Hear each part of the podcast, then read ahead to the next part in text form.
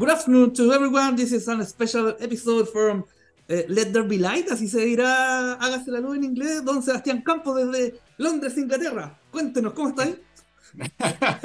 todo bien, Danilo, todo bien. Qué bueno que empezamos en inglés porque por acá ya me están pidiendo capítulos subtitulados, capítulos en inglés, así que ya estamos ampliando la horizonte, ¿cierto? Estamos ampliando las fronteras de Hágase la luz. Ya todos saben aquí que están Así que un saludo a los compañeros, van los subtítulos prontamente ahí por YouTube. ¿Cómo está Danilo?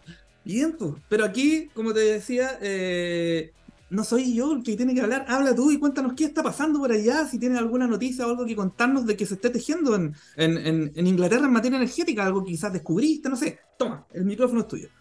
Uf, está todo pasando, todo pasando. Bueno, vamos a tener un par de semanas más un especial de la COP también porque se viene, ¿no es cierto?, ahora el 30 de noviembre, del 30, ¿no es cierto?, al, al, 5, al 5 de diciembre por ahí, que está, ¿no es cierto?, en, eh, va a ser en Dubái, en los Emiratos Árabes, tema importante, y ahí, ¿no es cierto?, va a estar todo pasando en términos energéticos. Eh, el presidente de la COPA hace poquito, ¿no es cierto?, le solicitó a los países que vinieran con soluciones y no más con planes ni planificaciones. Eh, puros, puros, planes, ¿no es cierto? Por aquí, por allá, les dijo, oye, aquí no hay tiempo para planificar, y eso es súper importante, ya no hay más tiempo para planificar, hay tiempo de, tiempo de actuar y ponerse a actuar ahora ya. Porque los todos, al menos, bueno, si, si, revisan hace un poquito, la Agencia Internacional de Energía también sacó un reporte eh, en que también muestra los posibles escenarios energéticos y el escenario en que logramos el 1,5 es un escenario en que tienen que pasar muchas, muchas cosas y hay que actuar ahora ya y no podemos perder el tiempo ni seguir, ¿no es cierto?, de alguna forma tironeándonos de que no, que por aquí, que la rentabilidad de mi negocio. Yo creo que aquí hay momento de ponerse a conversar y más que conversar, a actuar ahora ya. Así que dejamos, ¿no es cierto?, a todos nuestros radios escucha, a todos los que están escuchando la radio ya, ponerse, dejemos la planificación, o sea, sigamos planificando, no es malo, ¿cierto? Pero también hay que ponerse a actuar, ¿ya? Y eso es importante. ¿Qué cosas están pasando? Bueno, tema importante es que se olfatean por acá, hay un tema con el hidrógeno. Eh, hay harto, se está escuchando, ¿no es cierto?, en el ambiente que el hidrógeno acá, en, al menos el transporte, lo está haciendo muy ineficiente. Así que invitamos también a la industria del hidrógeno aquí a Gas la Luz a que pueda venir prontamente a buscar, ¿no es cierto?, esas soluciones. Se está conversando que el hidrógeno hay que tratar de solucionarlo de forma local para recursos locales porque el transporte y los procesos de conversión son muy intensivos en energía y eso podría, ¿no es cierto?, hacer de alguna forma bajar la competitividad del hidrógeno versus a otras tecnologías. Está reflotando el CCS, los, los sistemas de captura de carbono, ya Noruega hace poco está, ¿no es cierto?, ofreciendo sus pozos petroleros de los que sacó eh, hace un tiempo, de los que se sacaron, que ya quedaron vacíos, ¿no es cierto?, poder meter nuevamente ese CO2 debajo de la tierra. También otro tema, ¿no es cierto?, bastante interesante, que ya también llamamos al mundo de las baterías, que venga a conversar también, sobre todo por este gran tratado que acaba de hacer nuestro presidente Boric con China, y que vamos a poner la fábrica de baterías acá en Chile. Bueno, y un tema importante a nivel mundial con los minerales críticos los minerales, ¿no es cierto?, que son los minerales para la transición, justamente el litio, el cobalto, que están, ¿no es cierto?, de alguna forma centralizados en algunos países, particularmente en China tenemos una gran concentración de esos países y eso genera una preocupación a nivel mundial. ¿Es momento de estar preocupado? A lo mejor no es momento de estar preocupado, pero bueno, siempre, ¿no es cierto?, las grandes potencias y este globo en los distintos países va a generar, ¿no es cierto?, una tensión y hay que estar preparado, ¿no es cierto? Y nosotros aquí desde Chile estamos a lo mejor a la final del mundo, pero tenemos muchos recursos, somos grandes. Eh, acá aparece Chile muchas veces mencionado, ¿ya? Eh, mm. Estamos de alguna forma eh, siendo un referente, un, sistema aislado, ¿no es cierto?, largo, que está integrando mucha energía renovable. Hay que ver cómo logramos, ¿no es cierto?, este desafío de transición. Así que hay muchas cosas que conversar, hay muchas cosas pasando en el rubro energético, y al menos acá, ¿no es cierto?, en Londres, desde el viejo continente, eh, estamos dejando, ojalá bien parado el nombre de Chile para que sigamos contribuyendo, ¿no cierto?, a este proceso de transición. Así que eso por el momento, eso por el momento. ya quisiera la televisión un corresponsal como el nuestro, así que tiembla Rafa Cabada porque te salió competencia. vamos a partir esta, este, o sea, ya partimos, pero eh, les digo, les cuento cuál es el invitado del día de hoy, es al Luis Llano, el CEO de ISA Interchile, y, para partir esta conversación, eh, en, unos minutos más, vamos a ir con una canción de eh, eh, un artista, gran artista argentino, aprovechando los argentinos están ahí post elecciones, vamos con Gustavo Cerati y con una canción tremenda, Crimen, en esta tarde de Hágase la Luz por TX Plus. Así que Nos vemos y volvemos con Luis Jan. Y después de escuchar a Gustavo Cerati, eh, partimos con esta entrevista esta tarde de día martes. Ya pueden ver a nuestro invitado. Él es Luis Llano, que vamos a proceder a, saludar. Pero primero, hola Luis, ¿cómo estás? Muchas gracias por estar con nosotros aquí en esta tarde de Hágase la Luz. Muchas gracias, Danilo, Sebastián. Muy complacido de poder compartir visiones, ideas, conocimientos y un saludo muy grande a toda la audiencia que nos escucha. Que no son pocos, son, son hartos aquí los que nos siguen semana a semana en, Hágase la Luz por TX Plus. Eh, partamos, Seba, veamos, eh, em, enseñémosle a nuestros auditores quién es el invitado del día de hoy. Por supuesto, bienvenido Luis, esperamos que sea una entretenida conversación en esta tarde de día martes y bueno, para presentarte a, todos nuestros radioescuchas, que eh, bueno, Luis es ingeniero eléctrico y magíster en ingeniería de la Universidad Nacional de Colombia. Eh, anteriormente se desempeñó como director de operaciones corporativas en ISA, matriz de Interchile, y posee una vasta trayectoria de más de 30 años en el, sector eléctrico, y en particular en la operación, mantenimiento y gestión de activos de la transmisión de energía en Latinoamérica. Desde enero de este año es el gerente general de ISA Interchile, una de las transmisoras eléctricas más importantes de nuestro país. Así que bienvenido Luis, muy grato de tenerte acá y esperamos que sea una entretenida y provechosa conversación el día de hoy. Por seguro que así lo será, Sebastián.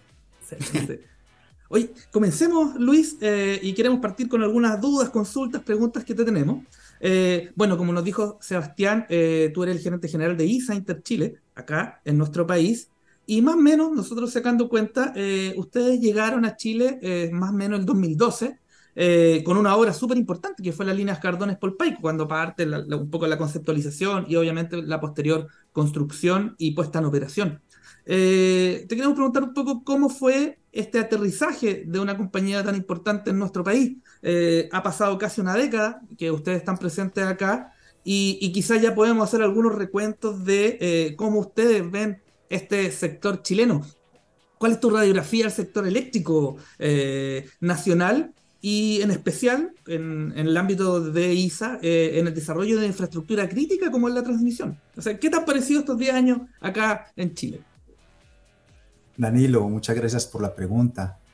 Eh, decirles que ISA, que tiene su sede principal en la ciudad de Medellín, en Colombia, es una empresa multilatina que tiene tres negocios. Uno de ellos es el de transmisión de energía al que te has referido, el otro es el de concesiones viales y el otro es el de telecomunicaciones con su filial Internexa o con su línea de negocios con Internexa. Entonces, a Chile llegamos por primera vez, como en el 2010, con la línea de negocios de concesiones viales, mm. cuando en su momento, digamos, se conformó la empresa ISA Intervial que fue ahí muy cercano con el terremoto. Vivimos una experiencia bastante importante con esa inversión porque nos tocó la transacción en medio del terremoto con, eh, con todas las concesiones viales que sufrieron, digamos, su impacto. Sin embargo, nos llamó mucho la atención el modelo económico, el modelo de sostenibilidad de las concesiones viales y digamos que eso salió muy bien. Y ya después de eso, como bien lo acabas de decir, Danilo, en el año 2012, nosotros llegamos con dos importantes proyectos a Chile, un proyecto de 220 kilovoltios, Encuentro Lagunas, y rápidamente el proyecto Cardones Polpaico, que esa fue la obra más importante del país en transmisión, energética, en transmisión eléctrica en los últimos 30 años. Para nosotros, haber llegado con esa obra fue bien importante porque ISA venía con una estrategia de, internacionalización bien, bien grande, bien ambiciosa, toda vez que en el 2002 llegó a Perú, luego rápidamente llegó a Bolivia, luego en el 2006-2007 llegó a Brasil y habíamos hecho algunos esfuerzos por llegar a Chile y no habíamos podido lograrlo, eh, entendiendo nosotros que Chile era un país dentro de nuestra región muy importante para esa megavisión que teníamos por su confianza inversionista, por toda su estabilidad jurídica y por todo, digamos, su aparato, su marco institucional que estaba bastante bien desarrollado, porque Chile ofrecía dentro de la región unas proyecciones de crecimiento muy importantes y también su papel que tendría sin duda alguna en todo lo que podría llegar a ser las interconexiones eléctricas internacionales. Y adicionalmente veíamos nosotros a Chile en nuestro aterrizaje una sociedad muy pujante, muy comprometida y con una alta capacidad de construir acuerdos y, de, y sobre todo de alinearse a largo plazo con objetivos superiores. Y yo creo que en estos 10 años hemos pasado por una experiencia, yo la llamaría emocionante, desde todos los aspectos, a tal punto que hoy estamos acá y estamos muy contentos para seguir aportando a todo lo que significa Chile para la región y todo lo que es la sociedad de Chile. Me preguntabas también por una radiografía del sector eléctrico en Chile. Bueno, hay veces es mucho mejor la radiografía que le hacen a uno desde afuera y decirles que tanto desde el trilema, que es una herramienta de evaluación que tiene el Consejo Mundial de Energía, que hace como un diagnóstico de cómo está el desempeño energético de 127 países y lo hace desde el 2010 cada año. Eh, el último reporte pues muestran, muestra a Chile como el segundo mejor país de la región en este gran trilema de la energía. Y eso es una radiografía muy importante. Y no solamente el Consejo Mundial de Energía, también el, banco, el, el, el, el think tanker de Ember y muchas otras instituciones como el Banco Interamericano de Desarrollo, que su presidente recientemente también hablaba de Chile como un ejemplo en la región, como un, como un país pionero para grandes desafíos del sistema energético. Entonces, la radiografía es muy positiva, se están tomando decisiones de política pública muy importantes, se está avanzando hacia unos objetivos país eh, en los que todas las instituciones están alineados, como es la carbono neutralidad 2050, como es mejorar la calidad en el servicio. Ahora hay una conversación muy grande por las tarifas de energía y es otro tema también del que se están haciendo cargo de los distintos actores en el país. Entonces, para nosotros y para mí particularmente, eh, creemos que Chile tiene una posición privilegiada y está en el mejor de sus momentos para la transición energética y para sacar digamos, eh, mucho provecho, pero también mucha colaboración al planeta para estos grandes desafíos de descarbonización que tenemos para preservar nuestro planeta. Tú, tú ves eh, eh, en este movimiento interno que tenemos nosotros en, función de la transición, cómo esto se está replicando en otros países, por ejemplo, cercanos en Sudamérica, si es que esto es una idea o sea, es una idea mundial, pero ¿cómo, por ejemplo, Colombia, en, materia de transición, o, en otros países donde están ustedes, como Perú, ¿tienen algún un feeling parecido de cómo se está moviendo Latinoamérica en, pos de, esta transición energética, de, ser carbono neutral? Ciertamente, todos los países están viviendo la transición energética a su manera, a su ritmo, porque tienen condiciones distintas tanto en los recursos naturales, como condiciones distintas en sus prioridades económicas o en sus realidades de país.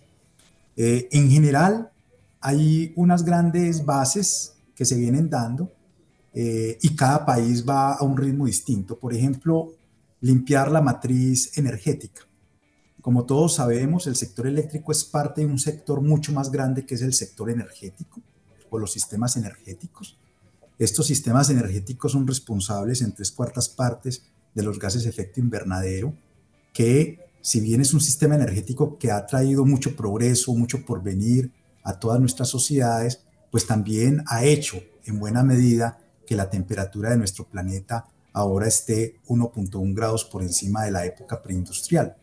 Y tenemos como meta que no llegue a superar los 1.5 grados al 2030 y al mismo tiempo que no vaya a pasar de 2 grados a fin de siglo e incluso los expertos dicen que debería ser todavía mucho menos. Entonces, alrededor de esos grandes objetivos, todos los países están avanzando en algún tipo de actividades para limpiar su matriz energética. En ese plano, Chile es un ejemplo, definitivamente. Desde el año 2016 para acá, con sus decisiones de política pública, ha podido incrementar de manera notable eh, las fuentes renovables no convencionales de energía a través de fuentes eólicas y solares principalmente. Eh, también ha habido en todos los países un trabajo muy grande por eficiencia energética. Chile está en actividades alrededor de eso y también en electrificación de la economía, que es una parte muy importante de cómo vamos a consumir la energía. Y aquí en Chile también, por ejemplo, hubo un impulso muy grande de los vehículos eléctricos, de las estaciones eh, para cargar y para disponer de vehículos eléctricos. Y quizás el tema en el que Chile está apenas empezando nuevamente a retomar sus fuerzas es en una expectativa bien importante que es la de la integración eléctrica regional que es bastante importante porque aprovecha la complementariedad de nuestra región para eh, tener más seguridad, para hacer un sistema mucho más robusto y para hacer un sistema mucho más eficiente en el uso de sus recursos. Le voy a decir algo, Danilo. Eh, en un estudio del Banco Interamericano de Desarrollo se decía que la capacidad de fuentes renovables de energía de América Latina y del Caribe es 22 veces más grande que la demanda que va a tener en el 2050. Y si 22 veces más grande, ya se podrá imaginar toda la audiencia lo que eso significa no solamente en oportunidades para nuestra región, sino también en esa gran responsabilidad que nos corresponde a todos para ayudar a descarbonizar el planeta. Por eso se dicen en los grandes análisis que al 2050 un 10% de esos sistemas energéticos van a ser reemplazados por fuentes que provengan del hidrógeno verde. Y entonces aquí también hay una alineación de política pública muy importante alrededor de esto que hemos llamado el hidrógeno verde proveniente de fuentes renovables no convencionales, eh, eólicas o solares. Y hay muchos proyectos de hidrógeno verde acá eh, en, Chile y yo creo que eso también muestra un poco estas grandes líneas de, acción, estos grandes focos de trabajo que, se están haciendo en Chile, donde es pionera en muchos aspectos, pero también en toda la región. Es, así es. Oye, Luis, y bueno, sabemos de alguna forma que estos grandes desarrollos de energía renovable, ¿cierto?, requieren grandes inversiones en transmisión. Eh, Hace poco salió un estudio de la Agencia Internacional de Energía que había casi que multiplicar por 200 veces la cantidad de líneas de transmisión que teníamos en el mundo para poder recién empezar a hablar de una transición eficiente. Y dentro de eso, probablemente uno de los proyectos más importantes que se desarrolló en Chile en los últimos, ¿no 10 años fue justamente el proyecto que hacías mención tú, la, línea 500 kV Cardones Polpaico, donde ustedes, ¿no es cierto?, fueron los protagonistas de esa construcción. Fue un proyecto complejo, fue un proyecto, ¿no es cierto?, extenso también, que, que no tuvo, ¿no es cierto?, eh, todo tan fácil, ¿no es cierto? Bastantes dificultades también por el camino. Y queríamos preguntarte un poco ahí, eh, desde, desde su experiencia ahí como los constructores de esta gran, esta gran obra, eh, ¿qué, fue lo más complejo en su desarrollo? Y también ahí, ¿qué, ¿qué, rol tiene que cumplir el Estado, ¿no es cierto? Porque de alguna forma necesitamos más transmisión en nuestro sistema y es súper importante que esto esté súper bien, ¿no es cierto?, organizado y contexturado. Entonces, ahí queríamos un poquito saber tu opinión respecto a cómo veías el futuro y cómo también fue la historia de, ese gran, de esa gran obra de transmisión, La Cardones por Paico. Oh, está, está, en mute, Luis. Es mute, Luis. Está muteado. Ahí sí. Ahí sí. Sebastián, muy buena pregunta. Yo creo que esa obra fue bastante grande, no solo para Chile, sino también para nosotros y nos dejó muchísimas lecciones aprendidas. Fíjese que uno de los grandes aprendizajes y desafíos que tuvimos que soltear fue todo el tema de tramitación de permisos. Yo creo que fueron más de 500 a nivel nacional, regional, local, pero al mismo tiempo que se estaba desarrollando un nuevo marco institucional en los temas ambientales. Entonces, nos enfrentábamos, por ejemplo, a cómo lograr una unidad de criterio a la hora de evaluar entre región y región o entre las mismas instituciones. Y eso fue todo un aprendizaje durante casi 10 años de construcción que tuvo la línea.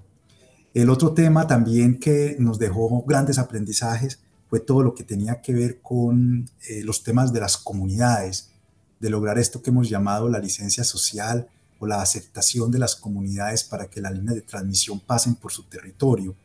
Allí tuvimos, yo creo que del primer proyecto de transmisión, eh, la primera consulta indígena, que fue una experiencia también eh, muy enriquecedora, yo creo que no solamente para nosotros como empresa, sino también para todo el país. Ahí tuvimos, por ejemplo, una experiencia formidable con la comunidad Yaguita en Atacama, con quienes firmamos unos acuerdos que incluso todavía los estamos cumpliendo. Eh, hace poco nos acompañaron en un evento muy importante de ISA, contando su experiencia. Toda esa actividad que nosotros hicimos con la comunidad Yaguita incluso recibió un reconocimiento de parte de Pacto Global de Naciones Unidas para nosotros acá en Interchile el año pasado. Entonces todo eso fue, fue, fue un aprendizaje que incluso eh, yo creo que a muchos en el país y también a nosotros en ISA, que jugamos a nivel de varios países en la región, nos ha dejado tremendas lecciones aprendidas. Eh, creería yo que en el papel del Estado, en estos proyectos lineales que atraviesan tantas regiones, que son de una inversión importante, alguien podría decir, ah, pero las mineras son una inversión mucho más grande. Sí, también es cierto, eh, una inversión en, un sector minero o en otro tipo de cosas es mucho más grande. Sin embargo, esta por impacto atraviesa tantas regiones y tantas provincias que yo creo que ahí el acompañamiento del Estado desde el día uno es fundamental. Incluso eso ha motivado que actualmente el Estado eh, pretende hacer un estudio de franjas desde todo el tema ambiental para que a los desarrolladores del proyecto nos llegue un análisis mucho más sesudo para poderle dar más fluidez al desarrollo del proyecto. Nosotros creemos que el proyecto del próximo año que va a ser licitado, que es entre Ríos Ciruelos y Ciruelos Pichirropulli, que va a ser un proyecto eh, que va a llegar con su primer estudio de franjas por parte del Estado, va a ser también una lección muy importante para todos los inversionistas que vamos a estar allí participando de este proyecto creería que es eso, incluso para el proyecto Quimalo Aguirre, que es una mega obra que tiene el país, en algún momento se pensó que ya iba a venir con su estudio de franjas, sin embargo después eh, no se logró, sin embargo eh, sí se logró sacar a licitación el proyecto y ya gracias a Dios pues es una obra en desarrollo, no tuvimos que esperarla más. Eh, ese acompañamiento más cercano del Estado yo creo que es un tema fundamental. También eh, la articulación del Estado alrededor de criterios que permitan de una u otra forma asignar los riesgos de una manera balanceada a los inversionistas, aquellos riesgos que los inversionistas somos capaces de administrar y que se van más allá o que no somos capaces de administrar y que van más allá de los riesgos naturales del negocio, esos criterios yo creo que son un aspecto también importante. Eh, eh, porque al final del día la confianza inversionista también tiene que ver en cómo, en cómo se preserva esa estabilidad jurídica y regulatoria cuando se van dando cambios, que muchos de esos cambios son necesarios y son necesarios, por ejemplo, por realidades del cambio climático o por las dinámicas sociales que se van presentando. Pero pueden haber muchos de esos cambios que sin que las autoridades se den cuenta están generando un impacto muy grande en un caso de negocio que se hizo hace tres años o cuatro años antes de empezar a construir y entonces eso rompe el balance o el equilibrio económico de un contrato o rompe el balance o el equilibrio económico de un caso de negocio y eso empieza a generar impactos en la misma inversión, pero también en inversiones futuras. Entonces yo creo que ahí el rol del Estado en ser bastante, digamos, ecualizar bastante bien todos esos aspectos regulatorios y normativos es fundamental. Y finalmente, para no alargarme, porque hay mucho que hablar del rol del Estado, está el tema de la planificación.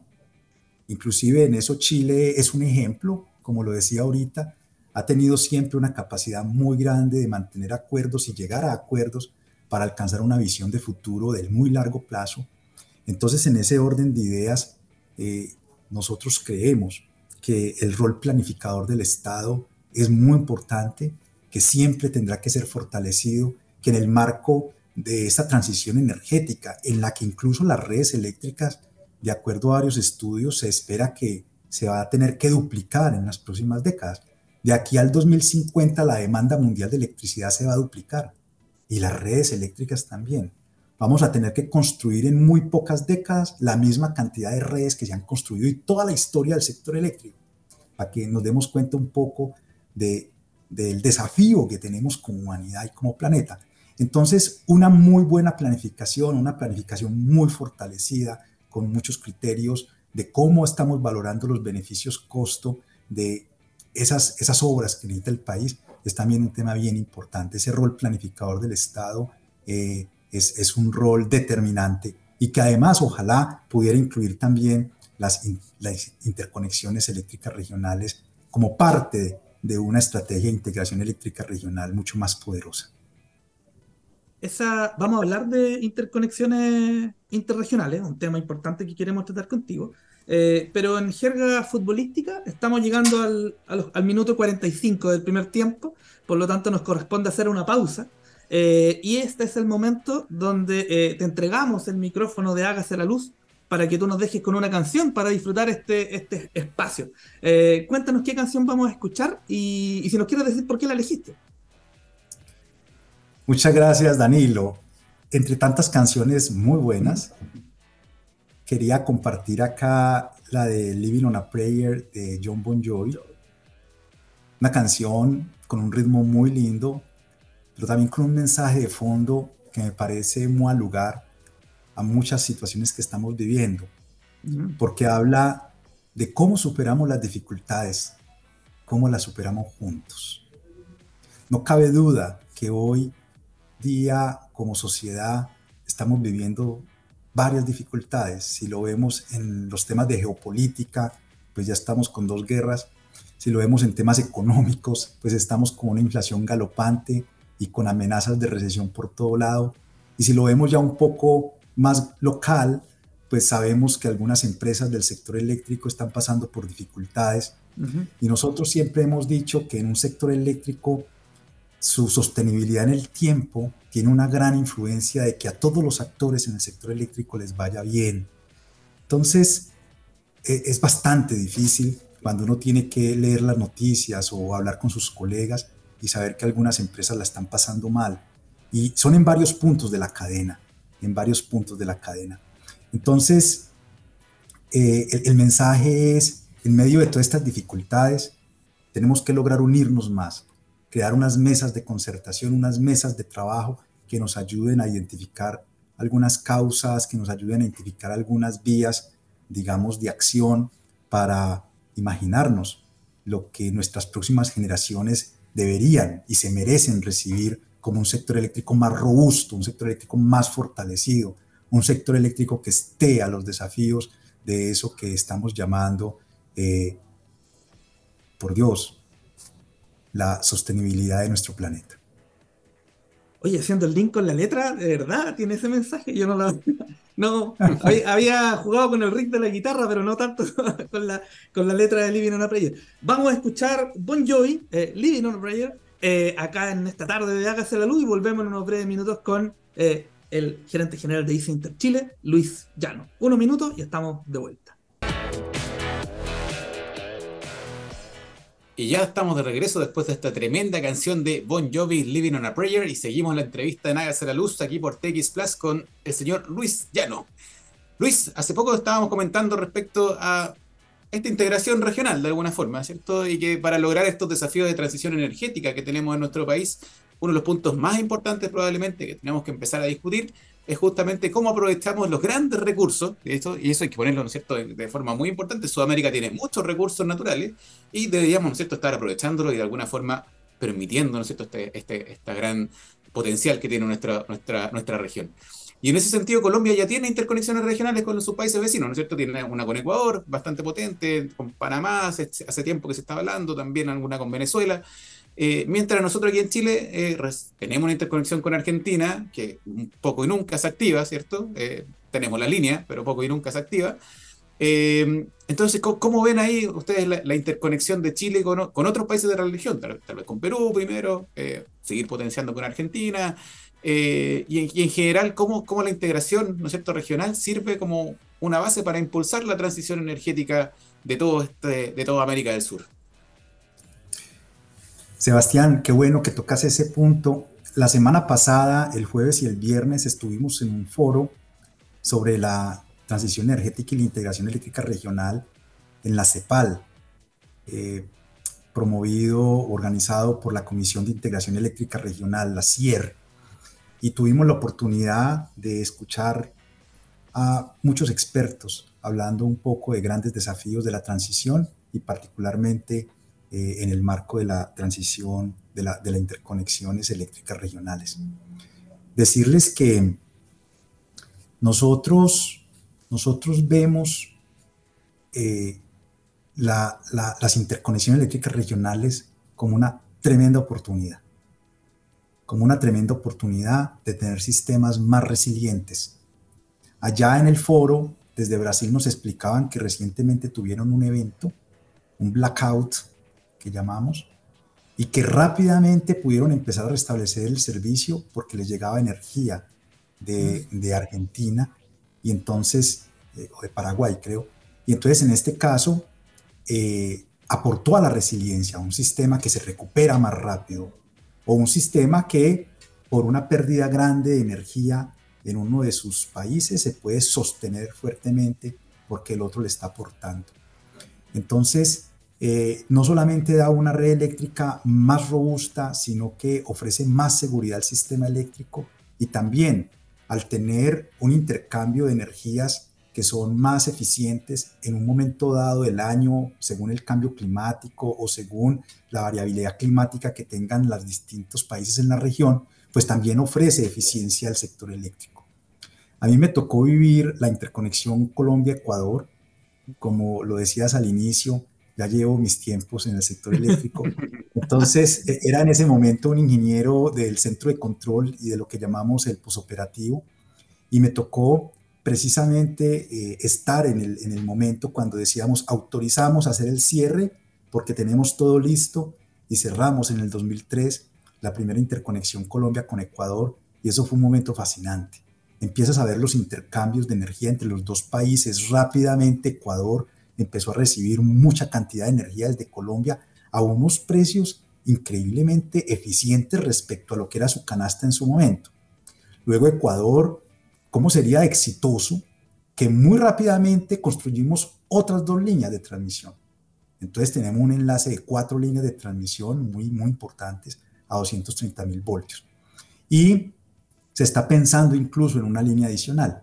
Luego Ecuador tuvo una experiencia de incrementar su capacidad de generación hidráulica e inmediatamente empezó también a exportar energía a Colombia.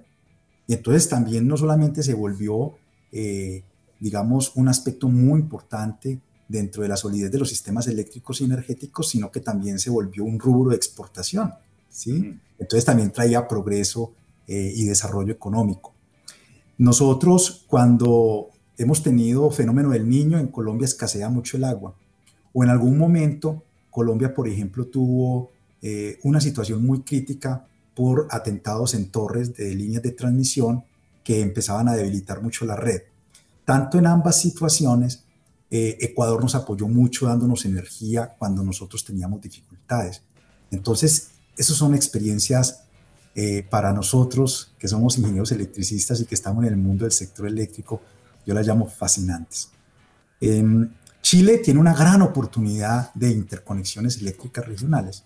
Veíamos en el foro de la Sierra la semana pasada que incluso hasta podría llegar a ser un país de tránsito un país donde su sistema, pagando un peaje, puede hacer que le llegue energía a otro país eh, de otra parte. Y en este momento, pues se está estudiando bastante, ya los estudios están hechos de la interconexión Perú con Chile, pero también hay oportunidades muy buenas de interconexiones de Chile con Bolivia y por supuesto la que ya ustedes mencionaron de Chile con Argentina, que se podría fortalecer todavía más.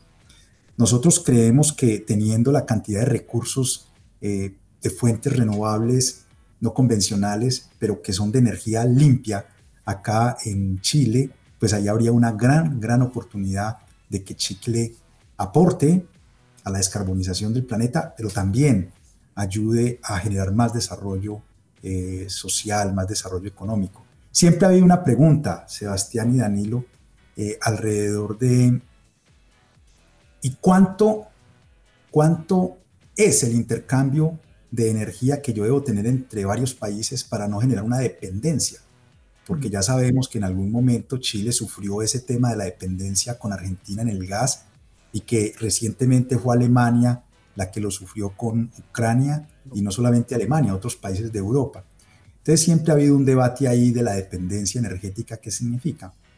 Em, España la tiene mucho de Francia, por ejemplo, para que le dé estabilidad a su sistema a través de un sistema, digamos, eh, por mucha, mucha energía nuclear que tiene Francia.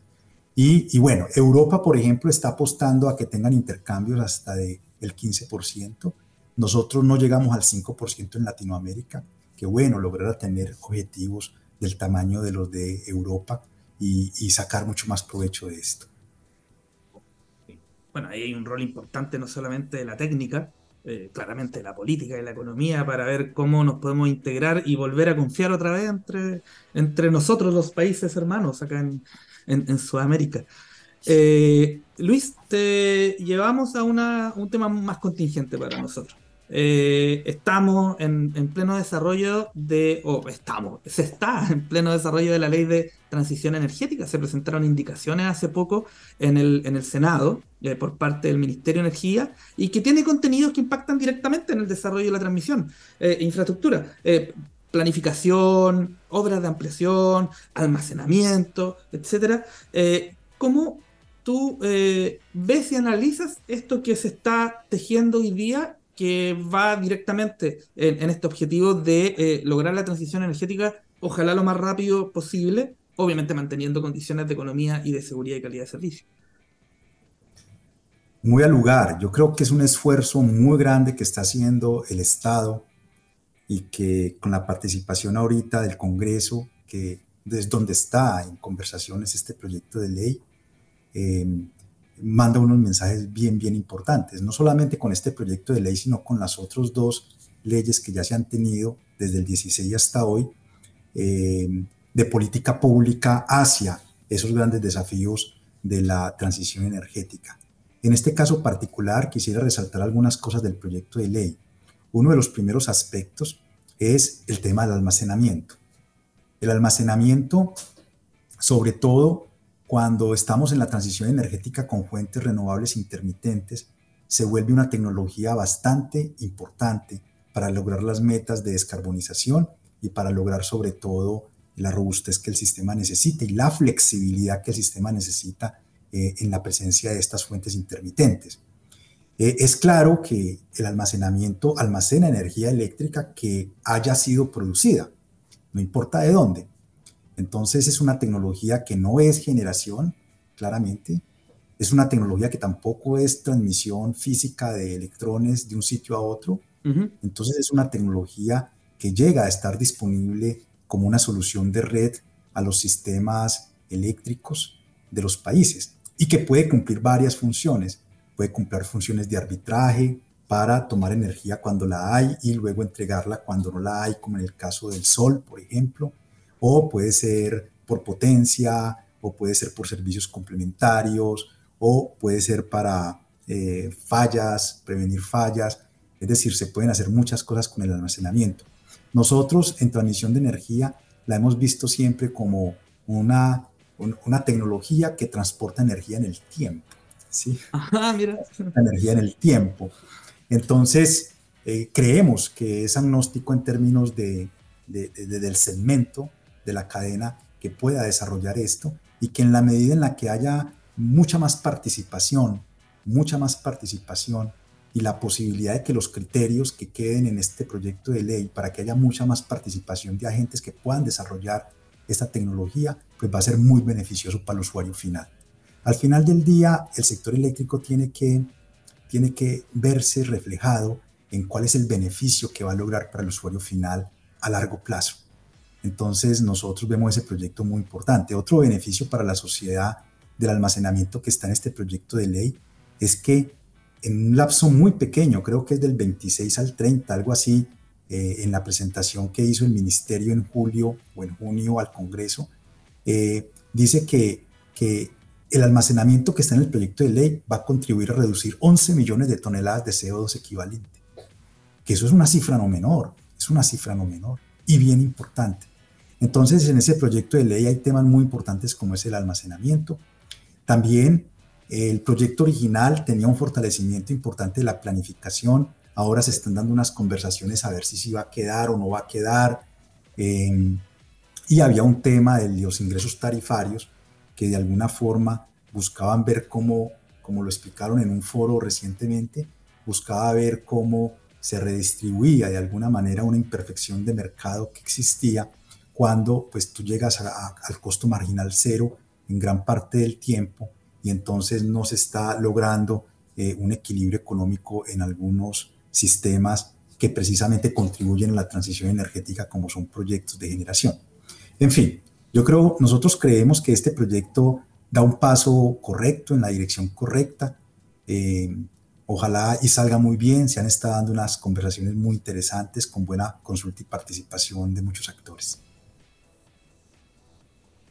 Oye, Luis, y, en ese sentido, eh, Isa, en el futuro, acá en Chile, ¿cuáles serían sus planes? ¿Cierto? ¿Le, interesa meterse al almacenamiento, por ejemplo? ¿Empezar a desarrollar infraestructura?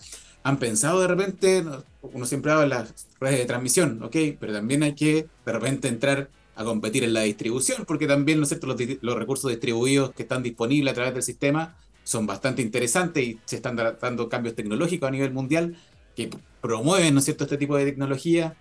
Eh, no sé, un poco si nos puedes contar ahí en, función de, cuáles son sus futuros planes de, mantenerse aquí en Chile, seguir invirtiendo, en qué les gustaría moverse.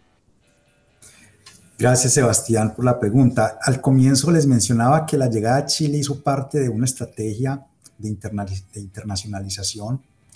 Decirles que, que nosotros, desde la década del 90, hemos tenido ciclos permanentes de planificación estratégica.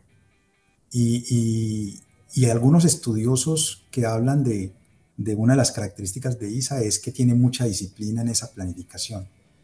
Nosotros en este momento tenemos una estrategia que empezó en el 2019 y va hasta el año 2030. Y en este momento ya estamos dando las conversaciones para actualizar esa estrategia hasta el año 2040. Para todos los negocios y particularmente para la transmisión de la energía. Una de las primeras cosas que hacemos en esas estrategias es elegir cuáles son nuestras escogencias. Y al elegir cuáles son nuestras escogencias, hacemos un plan de negocio y nos mantenemos fielmente a esas escogencias. Hasta ahora, en el tema de energía, nuestras escogencias son muy claras en transmisión de energía y subtransmisión de energía. Nosotros no tenemos eh, intereses en participar en distribución. Eh, hasta ahora, en la estrategia que tenemos al 2030, particularmente para Interchile y para ISA, tampoco tenemos escogencias para participar en el segmento de generación como, como ISA, eh, en el caso de negocio que tenemos actualmente acá en la empresa. Y sí tenemos, por supuesto, escogencias para participar en el almacenamiento. Nosotros en nuestro plan de negocio el 2030 tenemos desde el año 2019, como les dije, hasta el año 2030, nosotros tenemos en Chile un plan de inversiones de adjudicarnos más o menos 2.800 millones de dólares en inversiones. De esos 2.800 millones ya llevamos casi 1.000, un poquito más de 900 en los proyectos Quimallo Aguirre, que participamos ahí eh, con un consorcio en el proyecto Quimal Lagunas y en otros proyectos más pequeños. Entonces estamos de aquí al 2030 esperando adjudicarnos eh, más o menos unos 1.900 millones de dólares adicionales. De esos 1.900 millones de dólares adicionales, nosotros estamos esperando que por lo menos 400 millones sean en lo que llamamos nuevos negocios de energía que pueden ser almacenamiento o pueden ser servicios dedicados o servicios que solucionen temas de industria como la minería o el hidrógeno verde. Es un poco lo que hemos llamado el B2B o el business to business. Hasta ahora nosotros tenemos sobre todo negocios en el B2G o business to government. Entonces, ese es un poco. Nosotros con esas cifras actualmente tenemos más o menos 1.500 millones de dólares en activos y estaríamos esperando triplicar aquí al 2030 eso. En lo que van las conversaciones de la estrategia 2040, decirles que seguimos viendo a Chile como un país protagónico dentro de nuestra estrategia en energía y eh, sin duda alguna aquí llegamos para quedarnos. Bienvenido. Luis, eh, bueno, yo me imagino que tú en tu vida profesional habías venido muchas veces a Chile, pero ¿desde cuándo ya estás como, eh, no sé si radicado en la palabra, pero ya aquí afincado? ¿De qué? Eh, desde enero de este año. Ah, ya. Entonces, si es que viene algún familiar, amigos tuyos, compatriotas, ¿dónde los llevarías acá en, Chile? ¿A qué parte? No sé si algo te ha llamado la atención o a comer algo. ¿Qué, qué es lo que más te ha gustado acá? Danilo, qué bueno que, preguntas. Yo llegué, yo llegué a Chile rápidamente. Eh, a mí me, dijeron el 30 de noviembre del año pasado que, entonces ya, que se aceptaba, por supuesto acepté, y que entonces me viniera para Chile. Me tocó rápidamente entregar mi puesto anterior, que era director corporativo de operaciones. Tenía cargo como los, los, las empresas de transmisión en los cinco países donde estamos, son seis empresas mirando todos los temas de las operaciones, que es operar, mantener, hacer la gestión de activos de esa infraestructura existente principalmente. Y también tenía bajo responsabilidad una componente técnica muy importante en lo que llamamos eh, las adquisiciones o las fusiones. Em, entonces yo llego el 15 de enero y rápidamente a los cinco días tomo la gerencia general de la compañía y, eh, y rápidamente me acostumbré, es decir, la he pasado supremamente bien. Para mí ha sido como un instante que he estado y he podido disfrutar muchísimo el país. Eh, con mi esposa, con los cuatro hijos de nuestro hogar.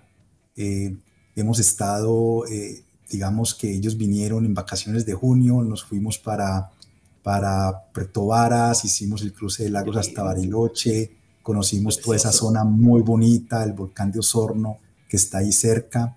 Y también nos fuimos para San Pedro de Atacama, ah. estuvimos allá conociendo el desierto, las dunas, estuvimos también acá por el litoral de los poetas, eh, Algarrobo, a la casa de Pedro Neruda, de Pablo Neruda, perdón, incluso donde hay un museo muy bonito allá en Isla Negra. Eh, también hemos estado en el Valle de Casablanca, hemos estado en, el, en Santa Cruz, en todo el Valle de Colchagua, hemos estado aquí en Santiago, eh, pudimos con mi hermano que también vino y nos visitó con su hijo. Estuvo hace dos semanas aquí en Valle Nevado, en Farellones. Allá estuvimos pasando una noche, mi esposo y yo. Eh, fascinante, fascinante. Yo creo que, que, que, que hay mucho de qué sentirse orgulloso por estar en este país y por los que han estado acá siempre, por ser parte de este país. Mira, lo ha pasado, se ha pasado bien. Sí, sí, ha viajado más que nosotros, decimos. Ah, bueno, no, les cuento que estuve en las ferias, en, las fiestas patrias. Eh, las fiestas patrias se viven acá de una manera muy intensa, quizás como nosotros vivimos la Navidad. Y entonces, eh, por ahora, mi esposa está yendo y viniendo porque ella todavía trabaja en Colombia, sin embargo, trata de estar acá tres, cuatro semanas con, conmigo y luego regresa y vuelve y así.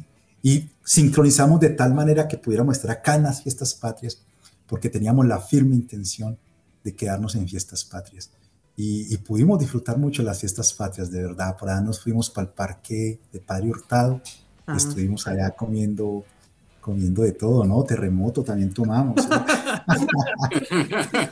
no, pasamos supremamente bien. Bueno.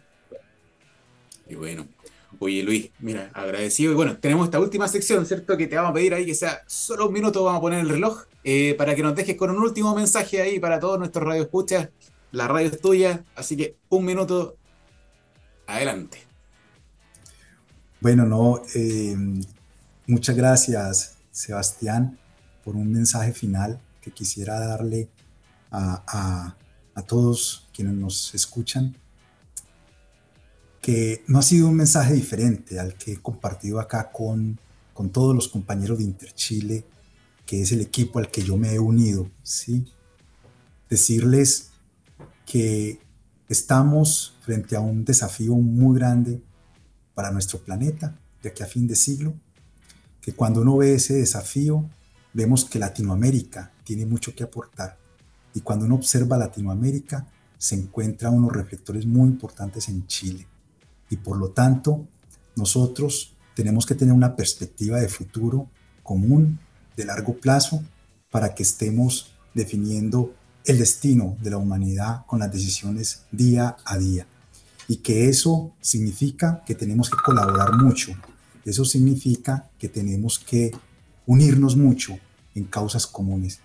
Y que Chile particularmente ha sido pionero, ha dado ejemplo, está en un momento muy importante de la transición, nos está mostrando en toda Latinoamérica lo que puede ser avanzar en esa transición, cuáles son esos desafíos y por lo tanto tenemos mucho que enseñar desde Chile al resto de la región. Y al mismo tiempo hay mucho que aprender de lo que otros han hecho en la región para esa transición. Entonces, tratar de encontrar mecanismos de cooperación, mecanismos de colaboración va a ser muy importante. Y sobre todo unirnos en causas comunes con propósitos superiores. Ese es el mensaje que yo tendría para todos en nuestro sector eléctrico y particularmente en nuestro sector energético buen cierre.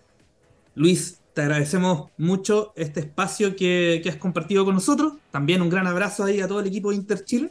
Eh, y, nada, es, de repente un, muy buen ejercicio eh, que, que, tú, que, que, vienes de fuera de nuestro país, también nos diga eh, quizás dónde nos aprieta el zapato, qué cosas hacemos bien, en qué cosas podemos mejorar, y eso siempre es una, es una buena noticia para los que para los que estamos metidos en esto y de repente somos un poco brillistas y, nos cuesta levantar la cabeza, que alguien venga y nos diga, mira, ¿sabe qué? Siga ese camino, usted va bien, quizás arregle estas cositas, pero, eh, pero vamos para adelante, como dicen eh, por ahí. Así que muchas gracias Luis por haber estado esta tarde con nosotros. Danilo, Sebastián, muchas gracias y a todos quienes nos escuchan, también muchas gracias por su tiempo y un saludo muy especial. Eso. Y cerramos, Seba, con una canción. Usted está a cargo, así que toma el control. Eso. Vale, nos vamos a ir con un poquito de rock industrial, una banda que vi hace un par de semanas acá en Londres, así que vamos con Solar Fake, Such a Shame. Eso. Espero que les guste.